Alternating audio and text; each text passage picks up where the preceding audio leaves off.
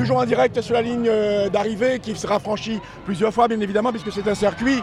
Et nous voyons passer quelques coureurs avec euh, un, train quand même soutenu. Je vous présente euh, mon invité de l'après-midi, c'est Patrice Massiel, qui, à mon avis, on connaît un rayon. Vous entendez les acclamations parce que ça s'anime. Le peloton n'est pas si loin. Finalement, les premiers fuyards ont été rattrapés. Et j'espère que vous voyez passer cette, cette partie du peloton, le gros du peloton. Donc je disais Patrice que on te retrouve sur cette activité vélo. Tu interviens en, qualité de quoi? Moi, je suis éducateur au service des sports et euh, moi, ma mission aujourd'hui était avec euh, mes collègues de mettre euh, en place, de coordonner un petit peu la mise en place du village et, de travailler de concert avec, l'organisation pour, veiller à la sécurité de tous, quoi, et en particulier des spectateurs. Alors Patrice, c'est intéressant de t'avoir à notre micro parce qu'on sait que c'est un sport difficile. On voit que tous les jours, euh, ils donnent leur trip. Et on sait que tu as participé à une traversée euh, de, l'océan dans le cadre de Ram Guyane. Ce sont des, moments particuliers avec beaucoup de préparation. Et à certains moments, le mental est sollicité. Comment tu fais le parallèle entre vos deux disciplines? Eh bien, euh, c'est tout simple. C'est qu'à un moment donné, quand votre corps est bien préparé, c'est le mental en effet qui prend le pas euh, sur tout ça. Pourquoi? Parce qu'à un moment donné, vous êtes euh, à l'extrême au niveau physique. Et, donc, il n'y a que le mental qui peut, qui peut jouer en votre faveur, dans le sens où tu dois carrément oublier la douleur, tu dois oublier tout et te projeter dans l'objectif que tu t'es fixé, c'est-à-dire la ligne d'arrivée ou finir l'étape pour certains. Parce que même ceux qui arrivent derniers ont du mérite parce qu'il faut y aller au mental. Quand tout le monde est parti devant et que tu fais partie, par exemple, du groupe Eto, bah, il est important quand même de garder euh, vraiment ta concentration, ton influx pour pouvoir quand même rentrer.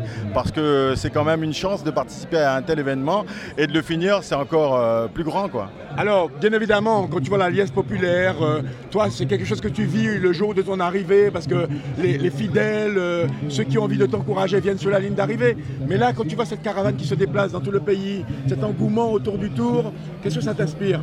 Ah, bah écoutez, une fierté.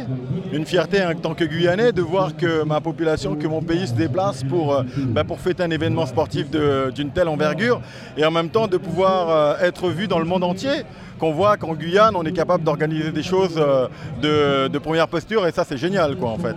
Bien, alors sur le village, vous êtes combien, combien d'employés de la ville euh, à, vous mobiliser Eh bien, écoute, euh, toutes les équipes, toutes les équipes sont mobilisées, que ce soit les équipes administratives pour tout ce qui est juridique, parce qu'il y a quand même pas mal d'autorisations, notamment l'arrêté pour que les voitures puissent être gérées au niveau circulation dans la ville.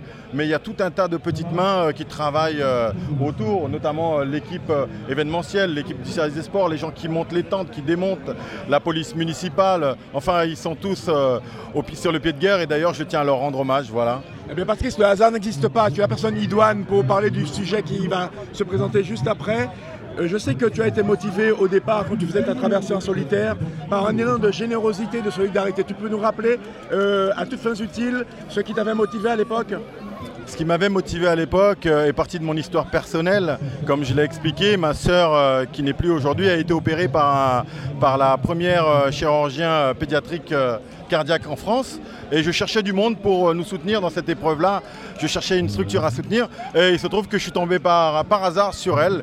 Et le destin a bien fait les choses parce que justement on a ouvert une cagnotte pour soutenir quelqu'un et grâce à la cagnotte que les Guyanais et l'ensemble du monde entier ont contribué, eh bien on a réussi à opérer euh, deux enfants parce qu'il y en a un premier que vous, dont vous avez pris connaissance, et il y en a eu deux en fait. Un petit euh, Naël qui nous vient de Côte d'Ivoire, qui a deux ans, et l'autre euh, ben, qui avait sept ans, qui vient de la République démocratique du Congo.